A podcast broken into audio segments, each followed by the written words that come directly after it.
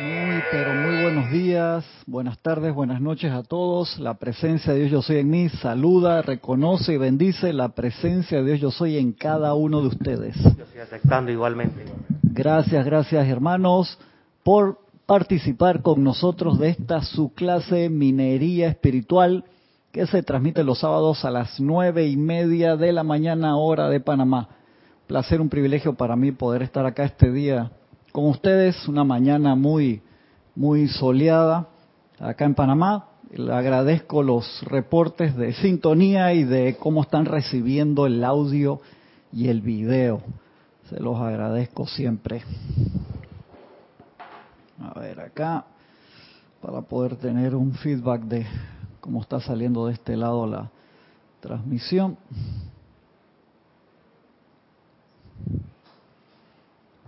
Bien, por lo menos ahí sé que está saliendo el, el audio y el video.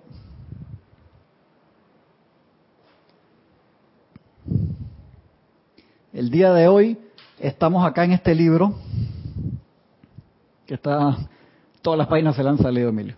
Discurso Yo Soy del Gran Director Divino. Yo, como les comenté la semana antepasada, estoy dando de ese libro solamente las clases que se dieron en la empalizada del año, creo que eso fue, empalizada ese libro fue en el 2002, que eh, tengo apuntada todas esas clases aquí atrás, quién la dio, qué día le tocó y, y, si era clase personal o si era en grupo. Y cuando dio en grupo, que a veces Jorge llamaba de a dos personas y le decía, tienen cinco minutos para revisar, tienes que dar una clase que se llame, por ejemplo, acá una clase que le que le tocó a César, se llamaba Enseñanza Pura. Entonces Jorge te decía, tienes que armar una clase de ese tema, Enseñanza Pura, con la página 24, la 28, la 36 y la 54. Entonces Jorge te daba cinco minutos, tenías que armar, no era que te daba un solo tema que iba de corrido, sino y para poder hacer eso en teoría tú te tenías que haber leído el libro muy bien, tenerlo súper subrayado. Y les conté la semana antepasada que a Teo, que le tocó la primera clase del día, ese creo fue un sábado a las 8 de la mañana, que la clase se llamaba ¿Quién es el gran director divino? Y esa clase en verdad estaba en el prólogo. Y Teo era súper estudioso, se sabía toda de memoria, nos había leído el, el, prólogo. Y en el prólogo está ¿Quién es el gran director divino y por qué se llama así? Entonces eso estaba en la... Ahí dice, le dio la página 275, la 4 y el 9 en números romanos. O sea que ahí era que estaba en verdad el asunto nos divertíamos mucho en las empalizadas y también era bastante estrés porque ya es que la tía Elvia con, en aquel momento tenía como 97, 98 años, venía a las empalizadas, llegaba de primero, participaba y Jorge la, hey, la trataba como cualquiera de los otros. Tía, usted está aquí, tiene que saberse los temas bien. Y Jorge tenía una bolsa que tenía todos los nombres y la tía era la que metía la mano y uno mantenía la respiración rítmica en ese momento, era retención, hermano. Francisco, ah, todos los demás así. Francisco no, ese Francisco apretaba ahí, hermano. Porque es, es exactamente, era la mano inocente de la tía que a veces tú le ves la sonrisita a Jorge, que hermano, esto por qué sucede eso, eso no era tan inocente, no sé, no sé cómo era, cómo funcionaba eso, pero ay, de verdad que, que súper, súper bueno. Entonces la clase que vamos a tomar hoy que se llama Modificación de Hábitos. ¿Dónde está? ¿Dónde está? Que no la pierdo acá. Esto el, el arameo que lo escribió en aquel tiempo yo. Modificación de hábitos le tocó a Ani, que, que la vimos hace un par de meses atrás vino. Y fue una clase que le tocó armar con la página 118, 119, 271 y 272. Así que vamos a empezar por ese pedacito en la página 117 como prólogo para entrar entonces en el tema de modificación de hábitos para que vean de dónde venía la clase. Tienes que engancharla bien, o sea, no puedes entrar en el tema si era un tema que ya estaban dando y supuestamente en teoría tú te sabías eso bien porque te habías estudiado el libro. Me acuerdo que hubo empalizadas que Jorge hizo de cuatro o cinco libros al mismo tiempo. A mí ya el, disco duro ahí empezaba a tener una cosa que tú te lo hayas leído y te lo sepas y otro es que te agarren temprano. A mí me tocaba siempre y después del mediodía. Después todo el mundo había comido y dije, ¿crees? O sea, tenía que tomarme doble café porque después uno como que se relaja del almuerzo y queda un poco pesado por la comida y a quién fue que una vez le tocó tres días seguidos, ¿quién fue? Fue un hermano de, de Chile. Fue a, Luis, ¿a quién fue que le tocó? Le tocó tres días seguidos después del, del almuerzo. Urriola salía en todas las fórmulas posibles y por haber. Creo que fue a Luis Urriola. Sí, Luis Urriola. Y en la tarde metían el nombre de nuevo y salía de nuevo. Y Luis dije, ya, Luis se paraba solo, hermano, para ir porque sabía le iba a tocar. No sé, no, no se puede escapar en esa. Y casi nadie pasaba agachado, donde, dije, Jorge alguna vez decía, dije, ¿quién quiere dar esta clase? Donde tú no levantaras la Ah, tú no quieres levantar la mano. Emilio, vaya ahí, porque, o sea, más te vale que, que seas, que seas voluntario porque donde tú no levantas la mano te tocaba a ti. Y dije, no, ya yo salí, no me importa, dale nuevo. Ay, y te podía ir en una bien, Victoria, y en la otra, hermano, recibías tomatazo como loco, quedabas así con los ojos. Eso era lo, lo interesante de la de las empalizadas, hermano. Qué, qué chévere todo eso. De verdad que es súper divertido. A pasar los hermanos que han y hermanas que han reportado sintonía hasta ahora. Gracias por acompañarnos, de verdad, es tan importante. Tania Goldberg, desde Tampa, Florida. Grupo Arcángel Miguel Roberto, bendición hermano, un abrazo hasta Chile. Laura González hasta Guatemala. Naila Escolero, San José, Costa Rica. Ya estamos hablando justo acá con Emilio que el único hisopado que me he hecho hasta ahora que ha sido suave fue en Costa Rica, que la doctora me dice, no, tranquilo, relájese, pues ya yo estaba agarrado con la pared, con las uñas así como gato. La técnica es, tiene que ser suave. Y, fue hasta el occipital, pero eso parecía casi una conversación. No, Francisco, no pongas esa cara. La explicación que dio la doctora ahí, sí, para mí ese siempre ha sido el concepto inmaculado de los otros hisopados que me tengo que hacer, que, que sea como el de Costa Rica, por favor, que sea como el de Costa No han sido como el de Costa Rica, hermano, no, en serio que, que no. Pero siempre tengo ese, me- acuerdo, Naila, el mejor hisopado que he tenido hasta ahora. Qué horrible, ¿no? Tener que hablar es que el mejor hisopado, en el momento que ya no tengamos que estar en eso, Dios mío, wow. Bendiciones, María Luisa, hasta Heidelberg, Alemania. Valentina de la Vega Montero, hasta La Coruña, Galicia, España. Maricruz Alonso, hasta Madrid, España. Janet Conde, hasta Valparaíso, Chile. Gracias por el reporte, Naila, de- del audio e imagen. Gisela Steven, hasta acá, hasta el patio. Hoy está de cumpleaños nuestro compañero Oscar, pero no vino a la clase. Bendiciones a, a Oscar, si está escuchando la clase. Un abrazo, hermano, e ilimitadas bendiciones. Mucha salud. Charity del SOC hasta Miami, Florida. Marian Mateo, bendiciones Marian hasta Santo Domingo, República Dominicana. Mavis, Mavis Lupianés hasta Córdoba, Argentina, esa ciudad tan bonita. Ilka Costa, ah, dice él también reportando, se escucha bien, gracias. Paola Farías hasta Cancún, México. María Mercedes Morales hasta Barcelona, España. Marlon Clemente hasta California. Diana Gallegos, Veracruz, México, Romy Díaz y Carlos Velázquez, bendiciones, mis hermanos. Está en Acapulco, qué chévere, qué rico, bendiciones, bendiciones hasta Acapulco, Guerrero, México. Flor Narciso, bendiciones Flor, aquí hay un miembro representativo de tu familia acá, presente. Flor Narciso, hasta Cabo Rojo, Puerto Rico. Margarita Arroyo, hasta Ciudad de México. Oli, bendiciones Oli, un gran abrazote hasta Guadalajara, México. Oli, que participó en muchas esas empalizadas y sabe bien cómo son esos, todos esos detalles. Mónica Elena Insulza hasta Valparaíso, Chile. Roberto también es experto en las empalizadas y ni hablar de Carlos Velázquez que generó múltiples icónicos nombres a través de todo, que no vamos a mencionar esas cosas ahora, Carlos, molestando a Carlos. María Virginia, bendiciones María Virginia, aquí está tu complemento divino que te lo vamos a devolver en orden divino muy pronto, no va a ser como la última vez que se quedó acá encerrado el hombre como ocho meses. Eh, Pues yo lo vacilo ahí San Kumara y la señora Venus allá, pues cuando regresó, no, decía Emilio, dije, no regresó más a Panamá, ahí está, ahí regresó de una vez. Iván Viruet hasta Guadalajara, México. Mónica Elena, Valparaíso, Chile, creo que la mencioné, perdón. María Dolores, hasta Valencia, bendiciones. Nancy Olivo, hasta Quito, Ecuador. Patricia Ismal, desde Tucumán, Argentina. Olga Perdomo, Concordia, Entre Ríos. Blanca Uribe, hasta la bella ciudad de Bogotá, Colombia. Denia Bravo, hasta Hope Mills, Carolina del Norte, USA. Eduardo Wallace, desde Uruguay, bendiciones hermano. Gloria Esther Tenorio hasta Managua, Nicaragua y Leticia López, Dallas, Texas, gracias a lo que reportaron Sintonía que nos están acompañando. Me han seguido escribiendo sobre la parte de la música que quedaron afectados después de esa clase, Francisco. Sí, de, de lo, de la, qué música escuchar, que esto, que el otro, siempre le respondo lo mismo. Que, cójalo con calma, que uno no puede ser fanático. Hablamos, claro, si tú te levantas en la mañana como... Eh, está la mamá de un amigo mío muy querido, se despierta, pone un canal de televisión en particular, que lo que ella esté haciendo, la televisión la acompaña todo el día, de 6 de la mañana, 10 de la noche prendido ese canal de televisión que no le ponga atención.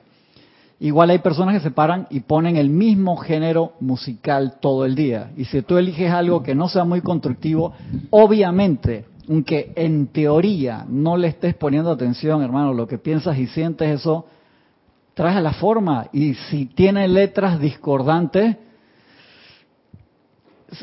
vas a manifestar eso, eso es obvio. Uno lo ve en muchos géneros modernos de ahora que, que hay niños que te dicen, no, yo cuando sea grande quiero ser como esa persona. Y digo, magna presencia, yo soy. No necesariamente esa persona es un baluarte de la sociedad y los niños quieren ser como, si tú me dices que es un concertista, ¿cómo se llama? Dudamel, de, el, el, el gran... Eh, Gustavo, Gustavo Dudamel. Gustavo Dudamel, el gran director musical venezolano que es Baluarte, hermano, espectacular. Yo digo, sí, hey, sí, por favor, tómalo como ejemplo, que espectacular y música tan espectacular, pero no quiero criticar otros géneros que los niños quieren ser como esa y digo, wow, magna presencia, yo soy descarga, descarga la iluminación. De allí que uno tiene que ser consciente qué es lo que estás comiendo. Si fuiste a una fiesta, como hemos hablado otras veces, y tú tienes un ejemplo, una dieta vegetariana y te ofrecieron, no sé, eh, la persona hizo un asado especial, un corte para ti, y tú dices, hey, no quiero acá llamar la atención, no quiero un problema, y me lo como, invoco a la presencia, gracias Padre, estaba riquísimo el asado que, que hicieron, lo agradezco un montón, qué sabor tan bueno. Ya no hay drama si tú estás todos los días en eso, obviamente no puedes decir que eres parte de la dieta vegetariana si todos los días haces una excepción. Con la música, te comento, anoche fui a una cena con mis cuñados, uno de mis cuñados estaba de, aniversario y fuimos a un restaurante al aire libre bien chévere eh, que tenían música en vivo y había un grupo que estaba cantando rock en español y rock en inglés. Y adivina qué, me canté todas las canciones, hermano, pues tenía rato ni una actividad así, estaba al aire libre, bien chévere, no me iba a poner ahí, dije, la, la, la, la, la, la, la, porque hago eso, una compañía mía de la universidad, en un paseo que hicimos todo el salón, a ver, no me acuerdo que era un lugar, íbamos a sacar fotos, íbamos a hacer diseños, no sé qué, para el tiempo de la universidad, ella era de una, de un grupo en particular muy religioso, pero muy extremo, entonces en, el, en el ómnibus en el que íbamos todos, los compañeros llevaban música altísima, que era, de verdad que estaban pasados, la, gente, ah, pero yo digo, yo digo, hey, está bien. me puse mis auriculares, me relajo, en algunos momentos compartí con los compañeros, pero esta compañera se fue todo el viaje, Francisco, las dos horas que fue así. Entonces, un adulto, o sea. ¿Y le tomaron fotos? En aquel tiempo no, los celulares no eran tan, eh, tan con esa resolución como ahora. No quiero decir en qué año fue eso, Francisco, por favor, lo que esa pregunta que pasa.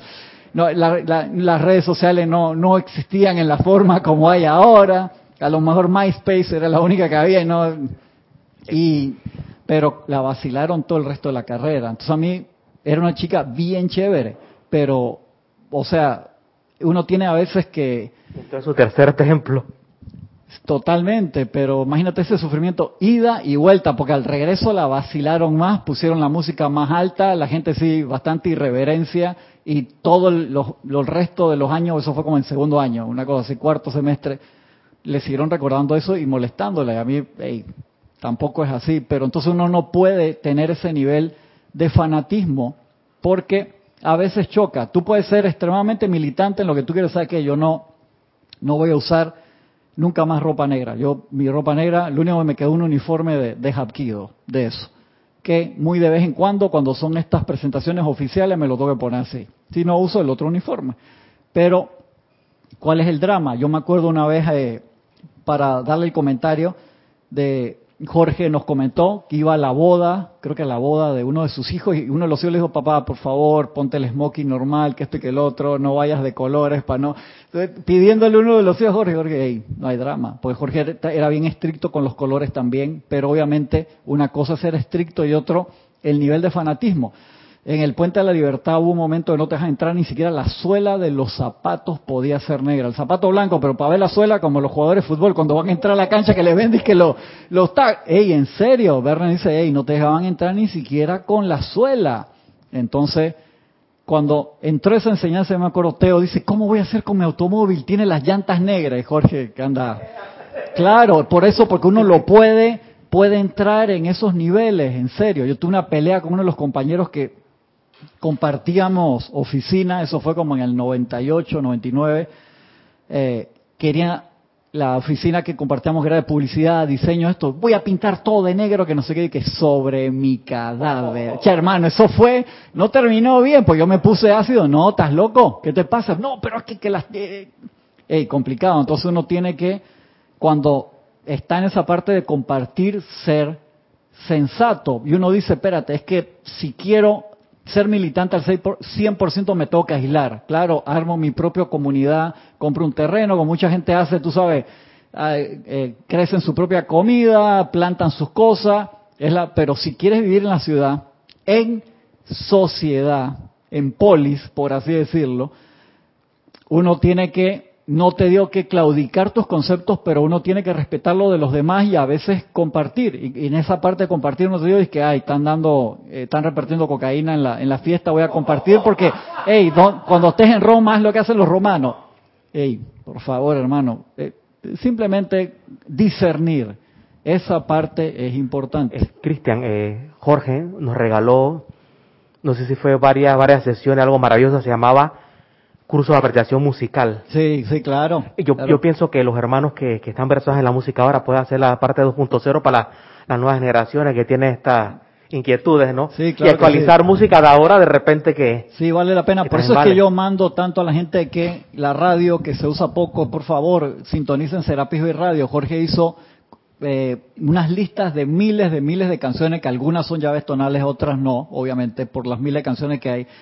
Pero música de altísima vibración y música también, algunas que te relajan y otras que te, alteran, por así decirlo, es para despertar, porque él no la hizo porque le dio la gana. Jorge estudió música y tenía maestría en música, imagínate, fue músico toda su vida, encima estudió en Berkeley bajo profesores espectaculares jazz, o sea, estudió realmente eso y era un músico fantástico y se dedicó a esto y por eso toda esa música que está ahí es importante, él la puso con mucho cariño. Y a veces cuando veo que la gente ya no sintoniza tanto como antes la radio, pues claro, es chévere meterse al YouTube y ver a la persona ahí, que Jorge al principio decía, que, pero ¿para qué? Yo no quiero mi fotito ahí, que la gente en aquel tiempo, de que la calidad del video, de que 256 por 256, ahí el, el cuadrito, ahora se puede transmitir en, en HD, una, no, nos olvidamos que es, es una maravilla, es un privilegio poder tener esa comunicación así, pero en la radio está la cantidad de cápsulas que hay de eh, radioteatros que se hicieron todos los compañeros con tanta con tanto cariño. Por favor, no dejen que eso que eso se, se quede ahí, aprovechenlo. De verdad que ahí está esa esencia de, de, Jorge, ¿no? Que le metió cariño por, por años. Pues lo primero que, que se empezó a transmitir en vivo fue a través de, de, la radio. Primero a la página se subían clases grabadas, clases grabadas que se graban en cassette. Imagínate, Emilio, en cassette. A veces los seminarios los grabamos en VHS porque uno le ponía el LP ahí para que grabara más horas. Me acuerdo el seminario del miedo, que era fue principalmente mucho del libro de Manuel, que fueron dos días, se grabó en VHS, después se digitalizó y se subió. Me acuerdo que mucho tiempo estuvo en la página, unas clases larguísimas, espectaculares. Y eso es un material que tenemos el privilegio todavía de tenerlo. Gracias, Padre, por, por la tecnología.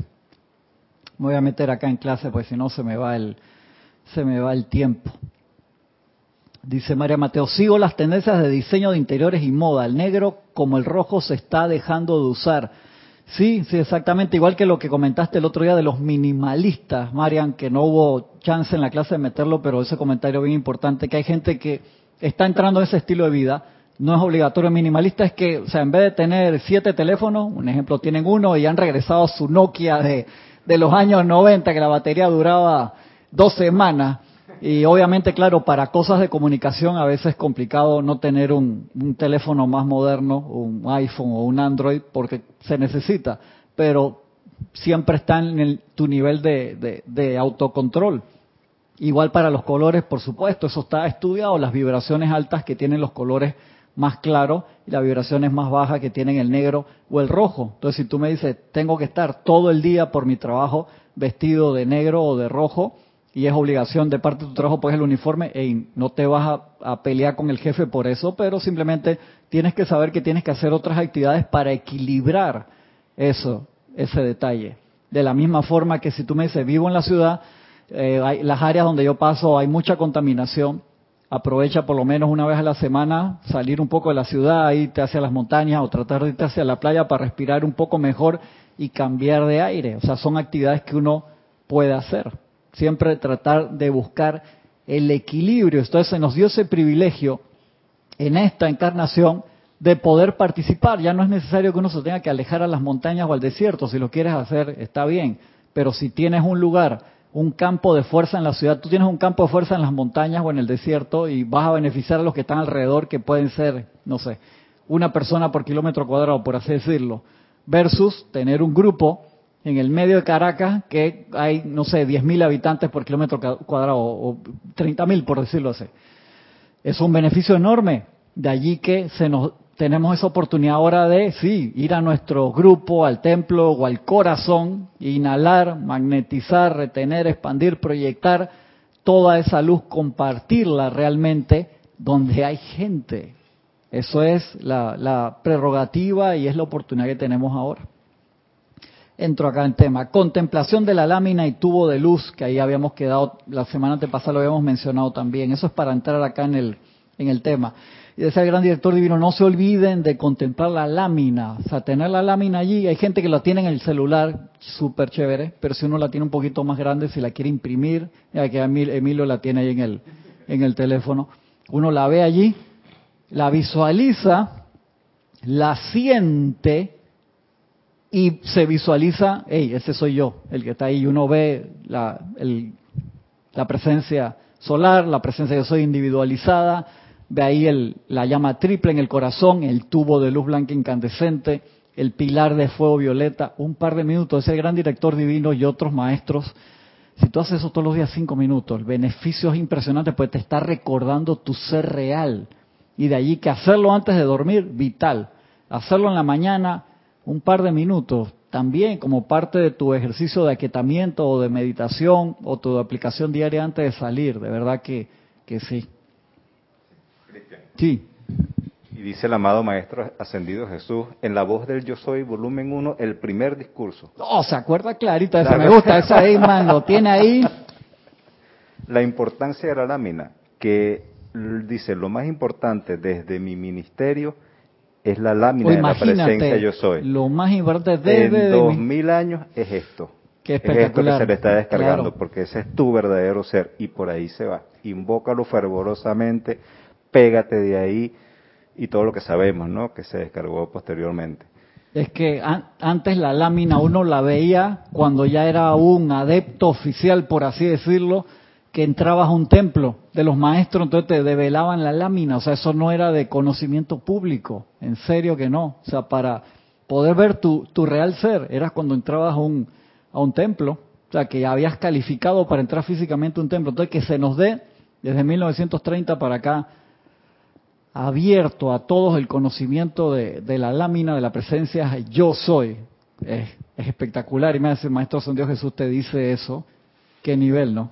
El mapa del tesoro. El mapa del tesoro real. A mí me encanta una clase que está acá también del gran director divino que dice, hey, llegaste a esto, finalmente terminó tu peregrinaje, llegaste a donde era toda la búsqueda de todas tus encarnaciones. Por favor, no lo dejes pasar por alto, porque a veces el tesoro lo encontramos en teoría tan fácil que no lo apreciamos, Emilio. Ese, ese es el drama de, de esta generación de nosotros, del Internet, de las redes sociales, de, de que todo esté disponible gratis, porque tú entras a la página, hay ya hay, no sé, 3.000 horas de clase, están ahí en MP3 para que uno las pueda bajar. En YouTube, otra cantidad.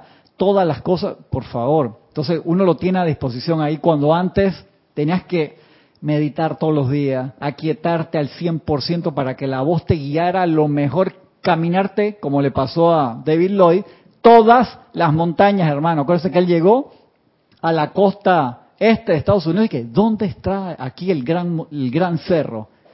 Y la gente que, ah, ¿qué, ¿qué, es lo que tú estás buscando? Una montaña que tengo que subir. O sea, estaba, estaba todavía 19 años, 20, 20, no me acuerdo cuánto tenía, pues cuando desencarna el papá él era joven y él se quedó un par de años con la mamá y después sí arregló todos sus asuntos y, y se fue a buscar la montaña.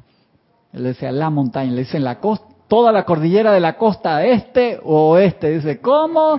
Por eso fue, hey, David Lloyd caminó, subió y bajó toda, toda su vida buscando.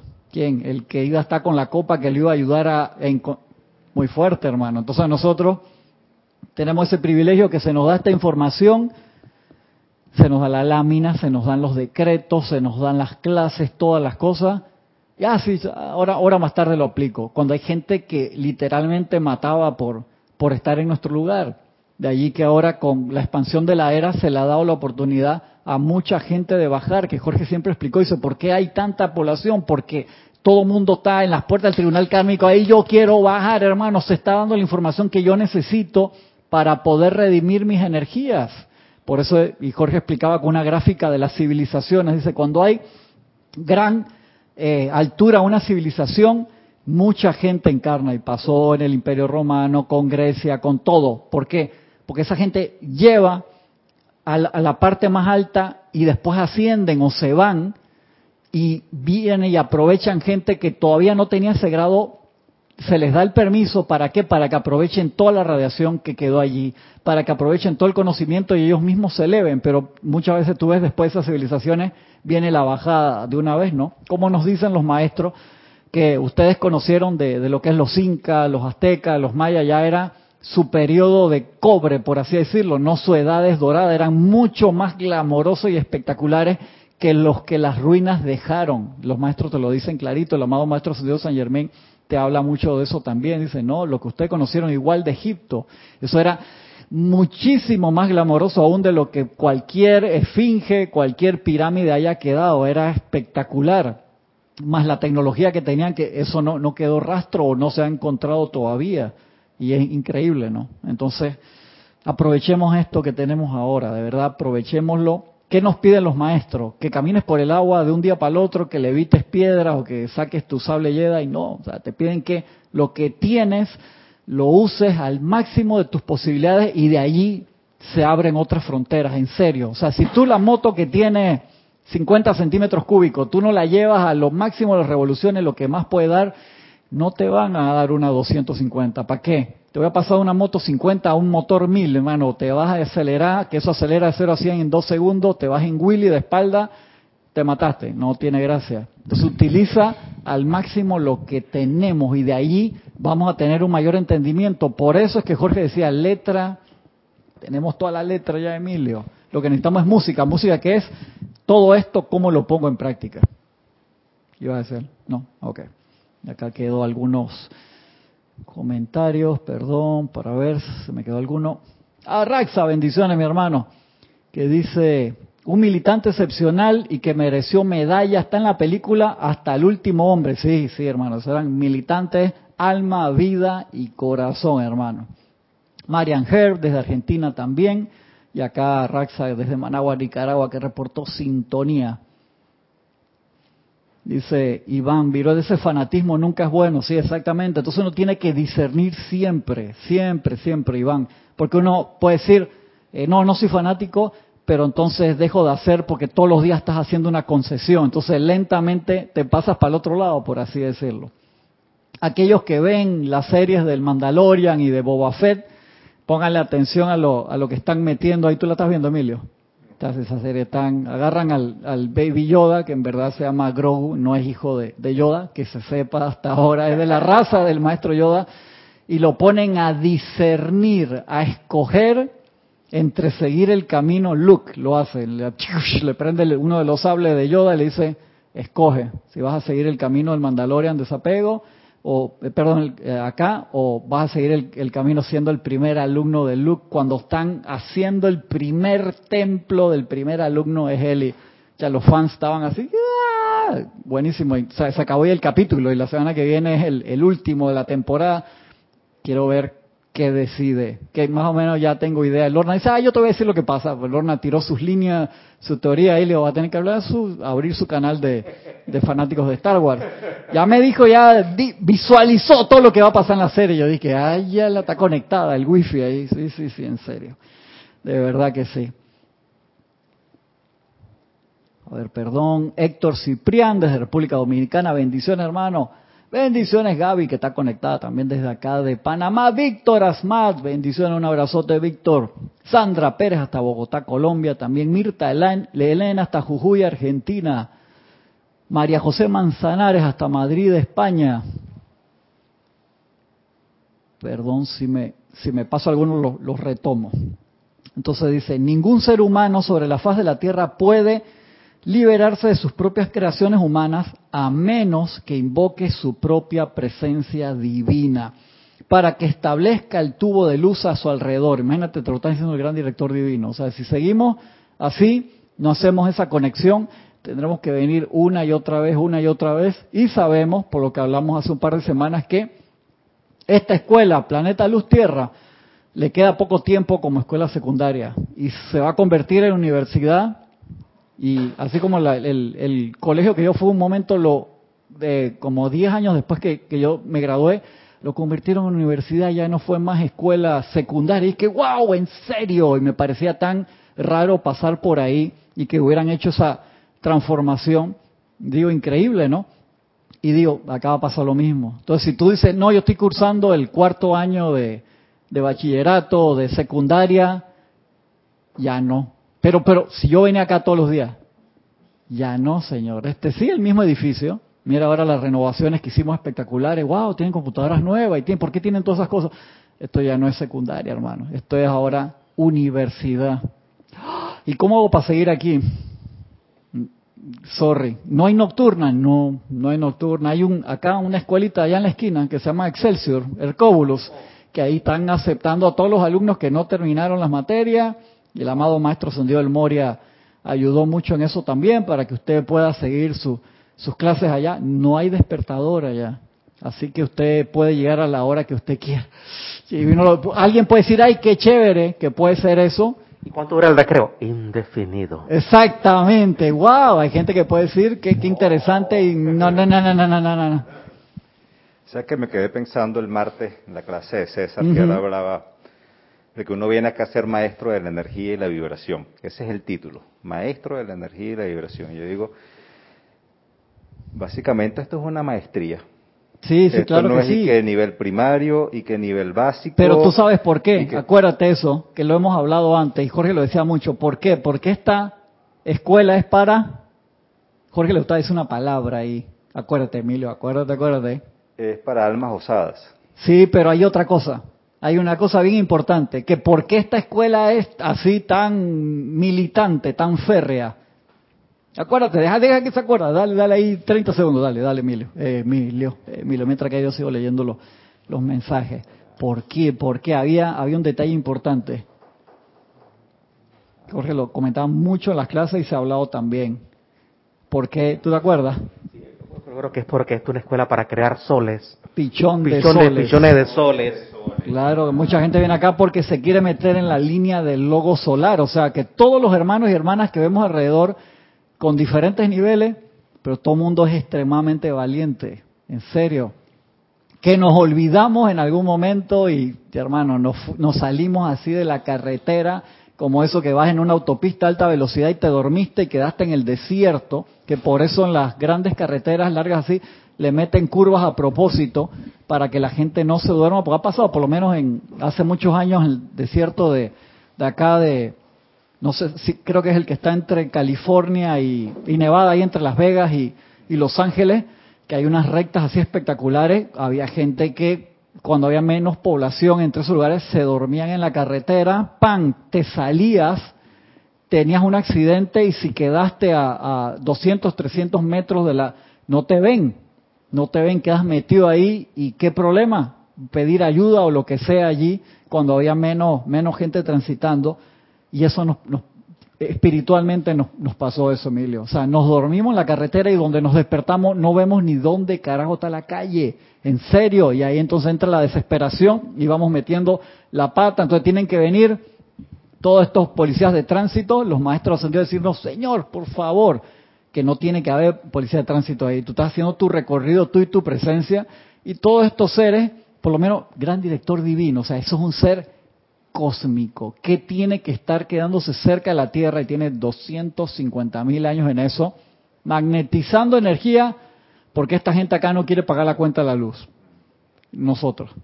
Entonces, gente de increíble rango metiendo la mano por nosotros, que la diferencia entre nosotros y ellos, los maestros se dicen, no, nosotros somos sus hermanos mayores, que estamos un poquito, o sea, lograron la ascensión. Y estos seres cósmicos tan lejísimos y están acá ayudando a andar, en serio. O sea, el sacrificio, nosotros no llegamos a entender el sacrificio cósmico que esa gente hace, en serio, o sea, va más allá de lo que nuestro cuerpo mental inferior, cerebro pueda, pueda entender. Son unos señores de amor, igual Sanat Kumara, o sea, venirse todo ese tiempo a su casa, sus comodidades, por así decirlo, su gente a la que, la que tiene que trabajar, que obviamente al estar tan adelantado, los muchachos pueden solo, acá queda queda María Virginia, digo mi, mi, señora, la de queda allá la señora Veno, queda allá que cuidando a la gente, pero igual dejas tu, tu hogar para irte a otro lado a ayudar a otra gente que ni siquiera te lo agradece.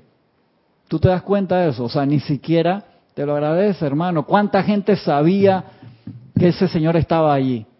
los maestros dicen que en la Biblia aparece el concepto como el anciano de los tiempos, así se refieren en, lo poquito que de la Biblia pueden mencionar a, a, ese ser de luz, porque no obviamente algún gran iniciado que metió ese concepto allí para por lo menos apuntarlo, queda esa pequeña referencia, alguien que tuvo millones de años emanando su luz y esperando que la gente de acá, nosotros nos calificáramos para poder ser luz del mundo, del mundo a nivel macro o micro, que es lo que él nos pide. Sanal Kumara dice, por favor, ser luz del mundo es en las cosas sencillas, cuando le das una sonrisa a un niño que está llorando en la calle, pues lo transmutas de tristeza a felicidad, cuando le sonríes a la cajera en el supermercado que está desde las 6 de la mañana y está doblando y son las 10 de la noche y está todavía ahí en triple turno, cansadísima, que le tiene que sonreír a todo el mundo. Llega un momento que ya esa señora no puede porque nadie ni la mira cuando va a pagar. O que te torza la boca a ti. Exactamente. porque se metió contigo. Que me torció la boca y entonces ahora yo malagradecido, llama Violeta con eso. De allí que, ¿qué nos cuesta aprovechar y magnetizar un poquito más hoy? En la mañana, en la noche, para cuando salimos al siguiente día, poder expandir. Entonces, esa es la labor, lo que hacen los ángeles de diferentes órdenes y grados. Van a su sol o a su maestro, inhalan una cualidad, la sostienen, llegan a donde está la humanidad, la expanden y después regresan para buscar más. Y ese es el trabajo que nosotros tenemos que aprender de nuestros hermanos angélicos, a, trabajar de esa forma también, porque ahí está el ser humano siendo puente también entre los ángeles y el mundo elemental, para que las tres, esas tres, esos tres grupos, los seres humanos, los ángeles y los elementales, todos se gradúen haciendo su labor de la mejor manera posible. ¿Iban a decir algo alguno de ustedes? Este concepto, la gente, la, la, la, mito, la mitomanía de los ángeles caídos. Señores, los ángeles no se caían, se tropezaban con una cosa astral que nosotros dejamos por ahí tirada. Es, muy diferente y no es lo mismo para nada. Exactamente. Entonces, imagínate, quedan atrapados acá por, por amor, por amor divino. Increíble. Dice, luego tendrá que invocar la llama violeta consumidora en dicho tubo, como está en la lámina, para que suba desde sus pies hasta la cabeza a través de su cuerpo físico. Visualícenlo como un soplete.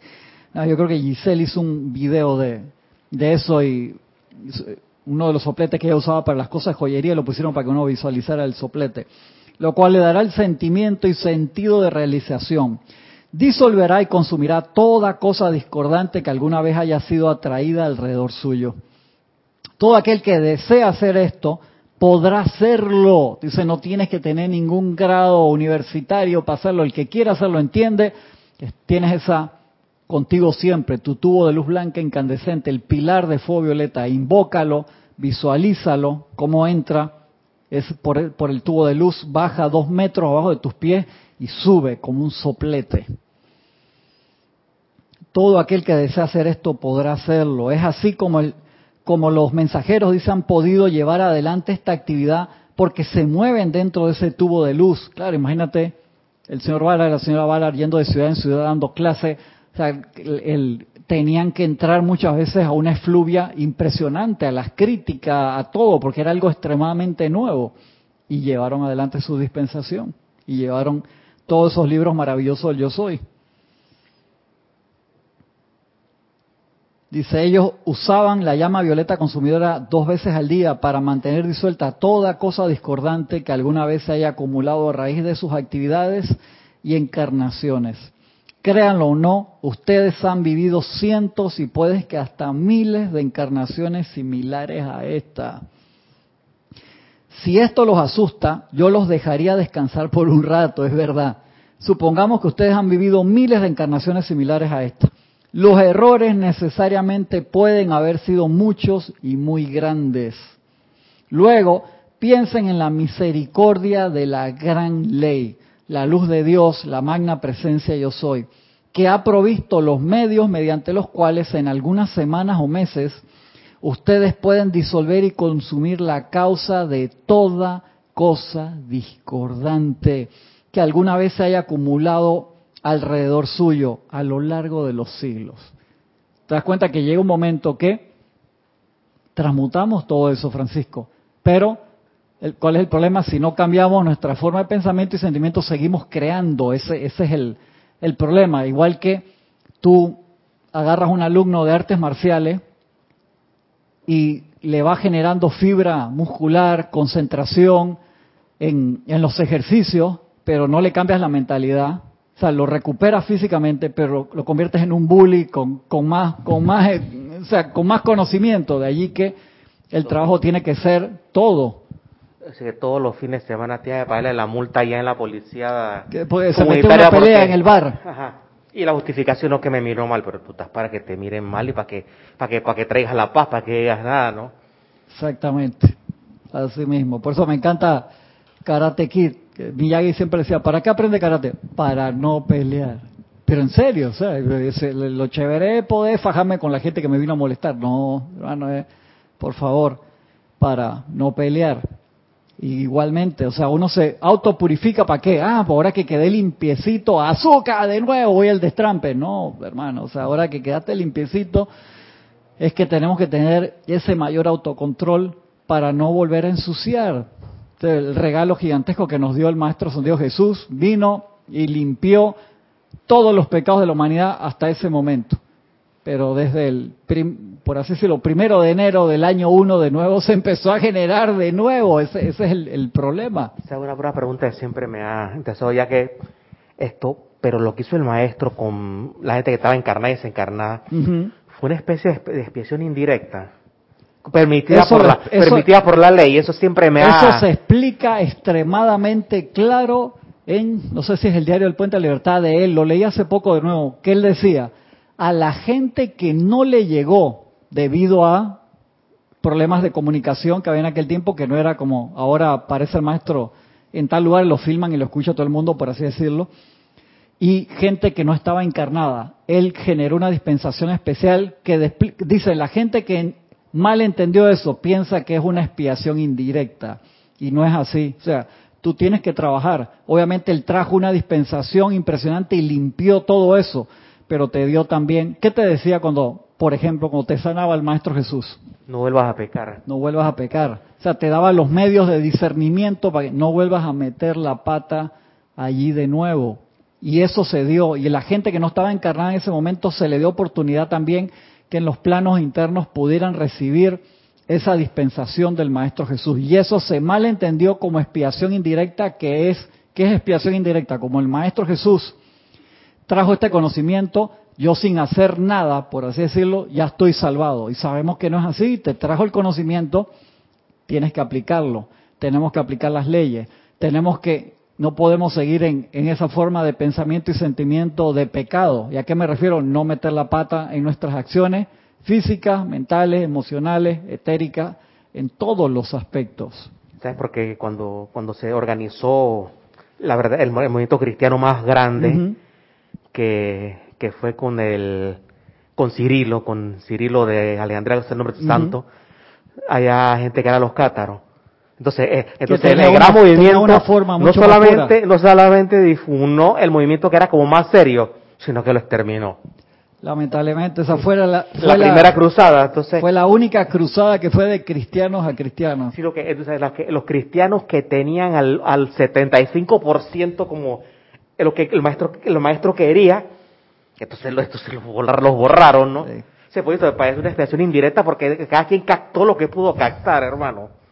Te das cuenta La gran minoría así como que, desarrolló esa empatía, esa esa verdad caridad cristiana que de se ahí se manifiesta que tú puedes tener toda la enseñanza, la mejor enseñanza del mundo, pero si tú no la aplicas o si tú sigues con el ideal de eh, esclavizar a los demás, a tus súbditos, a tus conciudadanos, a tus compatriotas o lo que sea, es por gusto que tú tengas la, la enseñanza. Y tantas veces a través de la historia se ha escondido la enseñanza. Ey, la Biblia no se le daba públicamente a la gente, por lo menos dentro de la religión católica hasta los años 60 por allí. se, hacía la, misa en latín todavía. ¿Cuánta gente sabía latín para poder entender todo lo que decía el padre allí? No, te daban era el catecismo, que eran ciertas lecciones, pero no tenía. Los evangélicos sí tuvieron esa punta de lanza de hacerle llegar la Biblia a la mayor cantidad de gente posible pero tiene que ir con, con el entendimiento y la práctica, igual la enseñanza para esta era de los maestros ascendidos. Tenemos el privilegio de tener los libros y poder tener con quién compartirlo y poder hacer esto, que es sumamente importante, que nos beneficiamos tanto ustedes como yo, porque en el intercambio cada vez voy entendiendo algún concepto que no había entendido antes y eso es un privilegio el poder compartir la enseñanza gigantesco. Imagínate que fuera como en la ley oculta, consigo tres páginas de esto y me voy por una caverna para tratar de iluminarme y no lo comparto con nadie porque está prohibido. Cada cual tiene que buscar. Hermano, ¿cuándo íbamos a terminar el proceso de ascensión? No sé cuándo. Entonces, demos gracias por, por todo lo que tenemos. Amelia Fernández reportó sintonía también. Dice Iván Viruet, Cristian, ¿Qué me puedes decir? Que hay gente que va a ascender en el último momento crean discordia y allí como que pierden la ascensión. Sí, eso ha pasado. Eso ha pasado, Iván. Los maestros nos ayudan mucho a que ya eso no pase. Pero sucede, le sucedió a una maestra ascendida también muy poderosa, eh, que poco, poquito antes de ascender, hermano, tuvo ahí una metida de pata, por así decirlo, no sostuvo la atención y quedó como 800 años prisionera. Exactamente, esa historia ya la hemos comentado acá múltiples veces. Eh, y de allí que lo, estos seres de luz han quedado para ayudarnos en ese paso final. Sí, cinco minutos antes de la ascensión podemos meter la pata. Es así, de verdad que sí. Entonces, no es eso para que estemos con un estrés del carajo y no nos querramos ni mover para no meter la pata, porque hey, hay que vivir, hay que salir, manifestarse, ser feliz pero utilicemos las leyes en orden divino y tratemos de ser cada vez la mejor versión de nuestro propio ser divino, nuestro ser real. Pero no podemos por eso eh, meternos todo en claustro y decir que va, hermano, no, te, te, voy a, revisar el, el, el, ahora antes de entrar a cada una de las clases como si fuera un hisopado espiritual y no, Francisco, ¿Qué estuviste viendo en la televisión anoche? Veo en tu aura, ah, oh, ya sé, estabas con una película porno, Francisco, que no sé qué, ¡pa' afuera! Allá le das 50 vueltas acá a la barriada y a ver el tubo de luz, no, lo tienes todo abierto, lleno de, no, loco, no, por favor prueba que el claustro no te da santidad es lo que hemos pasado estos últimos años con la, con la asistencia sanitaria. Exactamente, correcto, exactamente. Los bichitos atrás se te meten por un aparatito que uno usa para, para eso, es la misma. Por cualquier lado, exactamente. Sí, el encierro total no necesariamente te garantiza. Me has hecho reír con esa vaina, Francisco. Dice Valentina La Vega. Dice, cuando se habla de indulgencia planetaria que concede la iglesia, ¿a qué se refiere? No sé, tendrías que buscar dentro del canon, dentro del canon de la iglesia qué significa eso, Valentina. Porque los, todas las bendiciones que dan los maestros son para bendición de toda la raza, para todo el planeta luz tierra. Y acuérdate que desde que entró la nueva era, se dieron, producto de la emergencia planetaria, que era la emergencia planetaria, que el tiempo de graduación, que avisaron, hey, tal día viene la graduación, estén los alumnos listos o no, que ya debieron haber estado listos. Y cuando los maestros vieron eso, dijeron, hey, vamos a poner toda la carne en el asador, por así decirlo, y descargar esta cantidad de dispensaciones para que los seres humanos tengan la oportunidad de graduarse y no tengan que irse a otra escuela a perder tiempo allá porque se les va a hacer ese año escolar sin nadie que, que te despierte, va a ser por gusto. Igual yo estoy en esa práctica con mi hijo más chico, el otro día le dije, hey, esta semana yo no te despierto, despiértate tú solo, él siempre pone la alarma y tiene días que a veces entra, iban a empezar presencial y por el, la apariencia del Omicron cambiaron de nuevo a, virtual. Entonces le digo, lo, dejo, pues mi esposa se va más temprano. Entonces yo digo, hey, me quedo ahí. Entonces ese día tenía clase, ponte a, a las nueve. Digo, voy a esperar ocho y cuarenta, ya no escucho despertador, ocho y cincuenta, nueve de la mañana, nueve y media de la mañana. Abro la puerta, Ay, yo dije, Adrián, ah, ¿qué pasó? No sé qué. Ah, ¿Y qué hora es? Y dije, hermano, tu clase empezó hace media hora. Ah, corre a prender la computadora, todo así de, despelucado, digo, en serio, loco. Ey, por favor, por lo... No, papá, que no me sonó el despertador, que este que el otro. Está bien. Digo, ya... La maestra de primaria se convirtió en, del niño más chico en el despertador, o sea que cuando faltaban dos minutos para que fueran las las ocho, sonaba, nos sonaba el celular a cada uno porque estamos conectados por el programa Teams. Ajá. Cuando eh. empieza la clase ahí ya deja la computadora seteada. Pero la nueva era no va a ser así. En la, no, o sea. El maestro no te va a tocar la alarma así. No, es que ya, ya nos tocaron la alarma, Francisco, y nos dieron, nos regalaron un despertador a cada uno que nunca falla. El conocimiento de la presencia yo soy. Pero nosotros tenemos que que iba a decir darle cuerda. Chav, Dios santo, ¿te acuerdas de eso? ¡Oh! Tecnología del siglo antepasado. me acuerdo el que, que tenía mis abuelos cuando yo estaba chiquito que le dabas cuerda de esos así. Y darle cuerda es ponerle atención a la presencia yo soy para estar despiertos todos los días, que ese es el, el problema que dice a ver José Ramón Cruz. Dice, cada vez que avanzamos un peldaño más a la ascensión, una caída resulta ser una gran caída, ¿no? Es como generar un momentum de luz muy grande y eso se puede convertir en oscuridad si no nos cuidamos. Mira, José Ramón, que no lo veamos así con, con ese miedo de que eh, cada paso, ¿te acuerdas la prueba final de Quan Chan Una de las pruebas finales, ¿cuál era? ¿Tú te, acuerdas también en, en, Kung Fu, en la serie Kung Fu? No, me diga Emilio que, Emilio diga, Emilio diga, no, yo soy muy, muy joven, eso yo nunca la vi. A mí me contaron. Ahí, es que saca el micrófono ahí, Francisco. Saca el micrófono esa falta de, respeto. Es que pasó María Virginia, acá tu esposo de. Francisco, ¿tú te acuerdas? Que cuando sale del templo que tiene que agarrar el caldero hirviendo. antes de eso, antes de eso le ponen una prueba. Caminar sobre papel de ¡Eh! Eso nadie te lo contó. Bien que lo viste. Bien que lo viste en vivo cuando lo emitieron por primera vez más, y lo más pretty de eso fue que él caminó como si nada, ¿no? Él no estaba estresado, sino que el maestro, el ciego, le dijo, ya pasaste la prueba. Y no, entonces va con sus pasos de kung fu y dando la vuelta, le pone una prueba, una de las tantas pruebas que le ponen es caminar, al principio cuando él entra, lo hacen caminar por ese papel de arroz y deja, arranca y deja en cada pisotada, cada eh, paso, arranca el papel del piso, un papel así suavecito que habían puesto, y le dicen, creo que le mencionan algo, cuando tú puedas caminar sin dejar, y dije, ¡oh! Avanzado, hermano. Ese intro como seis minutos y la gente lo tripeaba. Espectacular. qué chuletas, voy a adelantar el intro, ¿no? Espectacular. no, para nada, déjalo siempre. Que cuando puedas caminar sin dejar rastro y digo, wow, un concepto muy abarcador del cosmos, de la inofensividad. Espectacular. Y entonces le ponen esa prueba al final y él va con todos sus pasos espectaculares y no deja rastro en el papel de arroz que era como de un micrón de vaina así de espectacular, ¿no? Y nosotros tenemos que pasar así también, José Ramón, pero sin estrés. Si vamos de que, ay, no, lo rompí, lo estoy rompiendo, no, hermano, el estrés cierra, aprieta el cordón de plata y aunque pases sin romperlo, tu estrés emocional, no, el maestro te va decir, hermano, dale la vuelta, para darle un par de vueltas más dentro del cuadro.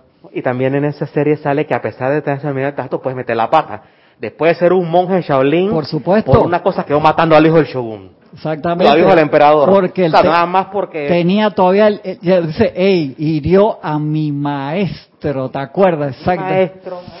Esa serie también. que me la puerta cuando yo era un mendigo de la calle que me, que me estaba mojando, el yo mimió hasta las finales. Eh, quedó ahí con ese apego que no significaba que tenía que dejar de querer al maestro, pero no podía tener ese apego que le generó un descontrol emocional que quedó matando fue al hijo del, del rey. Hijo al hijo del emperador. Al hijo del emperador y se tuvo que ir, por eso es que él se va de China allá para Estados Unidos, a California, a buscar al, al hermano y eso es el desarrollo de la serie Kung Fu. Qué, qué locura. Con David Carradine, que esa serie la inventó Bruce Lee, papá. Y a Bruce Lee no le dieron el papel y no le dieron crédito ni nada. Imagínate esa serie con, sí, con David Carradine fue espectacular. ¿Cómo hubiera sido con Bruce Lee, hermano? Wow. Genial, genial. Dice Blanca Uribe, indulgencia planetaria consiste en que todos los que participen de este ceremonial especial le quedan perdonados sus pecados hasta ese momento. Gracias Blanca por, por comentarlo. No necesariamente es así, porque el ceremonial es que yo cumplo, un ejemplo, fui al ceremonial, un ejemplo, hoy en la mañana, pero si yo no estaba ahí mental y emocionalmente, es por gusto. Estaba ahí haciendo los decretos, un ejemplo, y pero estoy pensando, y hoy cuando llegue en la tarde tienen el capítulo nuevo de Llena el Espacio en cualquiera de las plataformas digitales que, que te guste ver. Eh, juega conmigo, Blanca, no es para regañarte, es para decirte que hemos tenido a través de la historia, y no estoy hablando dentro del mundo eh, de la enseñanza ahora, tantos ceremoniales que Igual yo cuando era chiquito yo era monaguillo, yo estaba ahí tempranísimo, me encantaba ahí ponerme mi delantal blanco, ayudar al padre en la misa, todo ese que wow, puedo tocar acá y, le servía la combinación de vino y un poquito de agua y como estaba chico le ponía más agua que vino el padre me miraba y que ey, ey, ey, ey, o sea, pues, le estaba aguando el vino, ¿no? Y el padre era tremenda onda, era espectacular eh, el trato y siempre uno ahí trabajaba ahí y tú podías ver ya en aquella edad desde la perspectiva de acá, que porque yo me sentaba a la derecha del Padre, o sea, qué emoción, ¿no? Veía a la gente así, algunos dormidos, y uno dice, yo como niño estaba con una emoción del carajo ahí que despertaba a mis abuelos temprano, me voy para la iglesia, que soy monaguillo, y mis abuelos, dale, Cristian, vete tú primero, que este que el otro. Y veía gente dormida. Entonces, que tú hayas ido a todos los ceremoniales, que hayas recibido todas las clases, que tenga todos los libros, no significa nada. Significa que se nos dio la oportunidad, pero hasta que nosotros no participemos activamente con alma, vida y corazón y que no sea por cumplimiento, como lo usted decía Jorge, cumplimiento, entonces no vale. De allí que tú puedes que nada más tengas un solo libro y lo realizaste, lo hiciste real en ti, Blanca, entonces todas las bendiciones pasan a través de ti. O podemos tener toda la colección de libros y los tengo ahí para que cuando entran mis vecinos y, wow, qué hombre tan espiritual, tiene todos los libros de todas las religiones, tiene todos los libros de las enseñanzas espirituales, que y tú lo abres y los libros tan huelen hasta nuevo, hermano, porque no, lo tiene ahí de, de colección, que yo me enojo a veces con amigos que tienen la Biblia en la casa, cuando entras abierta en una página así, que la tienen en la entrada de la casa postrada como en una cosa bien bonita, y tú haces así que nunca la mueves, jamás salió de esa posición, o sea, la dejaron en la misma lectura desde 1992 que se la regalaron ahí, que está en la casa. ¿Y ¿Tú alguna vez has leído eso? No, no, eso está para irradiar a la casa, sí, muy bonito y todo, pero eso es para irradiar para adentro, hermano, que te hagas uno con la enseñanza igual con los libros. Todos estos libros, se me está todo deshojado, está todo rayado en diferentes colores es para trabajar, para que los trabajes. Son libros sagrados, sí, Pero entonces si le vas a tener un respeto que no quiero tocarlo, ¿cuándo lo vas a hacer tuyo? Igual que te comprometiste con una persona para seguir un camino de, de, crecer, quieren tener hijos, pero no la quieres tocar. Está difícil eso que se genere ahí la semilla física. Sí, tan, no la conoció, como dicen en la Biblia, es la esposa, pero no la conoce. Yo cuando aprendí eso de que conocer en la Biblia no significa, de ah, ¿cómo está? Mucho gusto, sino, y dije, oh, ahora tiene, esto tiene mucho, me, me, iluminé, así era, estaba bastante, bastante joven cuando aprendí esa parte ahí, de verdad que sí. Sí, Salmo 91, que es buenísimo, Charity. Uno, ese salmo que se lo dio, creo que fue el Mahacho Han, que no sé si era el mismo, de ahora porque el Mahacho Han es un título, el ser ascendido que logra el cargo de Mahacho Han renuncia a su nombre. Ya tú no dices el maestro Mahacho Han, no, renuncia a su nombre y él, porque él eh, abraza el cargo. Y el que era Mahacho Han en ese momento, no sé, creo que se lo da el rey David, si no recuerdo bien. Y tú, el Salmo 91 es espectacular lo haces, lo interiorizas, lo manifiestas y es toda esa protección divina y todo ese bálsamo de confort tan genial. Entonces, todo esto que nosotros tenemos tan espectacular, que se nos dio la oportunidad como, ay, estoy pasado de hora y no empezó en el tema, eso es culpa de Emilio y de, Francisco acá. No me dejan concentrarme. Gracias, gracias hermanos. Eh, es parte de nosotros que lo apliquemos de verdad. Por eso te digo, ten toda la enseñanza y ayuda a su expansión de la forma que puedas, dando clases, haciéndole llegar el material a la gente que se pueda, haciendo donaciones de, los libros, a las bibliotecas de tu ciudad, eso es bien importante, a las cárceles. En serio, yo conocí una persona hace mucho tiempo que vino a una clase que había leído un libro en la prisión y era uno de los libros de la enseñanza que alguien había donado, digo, wow, increíble. De verdad que yo dije, hey, qué, qué chévere, qué chévere. Me acuerdo que vino por un tiempo, consiguió trabajo y después se enredó y no, no vino más hace muchos años. Y digo, sí, o sea, si la gente lo, lo llega, lo llega a encontrar. Entonces, eso es una cosa importante, que uno pueda hacer eso. No tienes que comprar todos los libros si no puedes, pero por lo menos, hey, ¿sabes qué? Este año voy a comprar cinco libros de la enseñanza y los voy a donar a la biblioteca de mi ciudad. Y entonces estás haciendo algo sumamente importante. Hay grupos que eh, lo han hecho a través de, del tiempo y eso es bien, bien importante para que puedan estar disponibles en una biblioteca pública.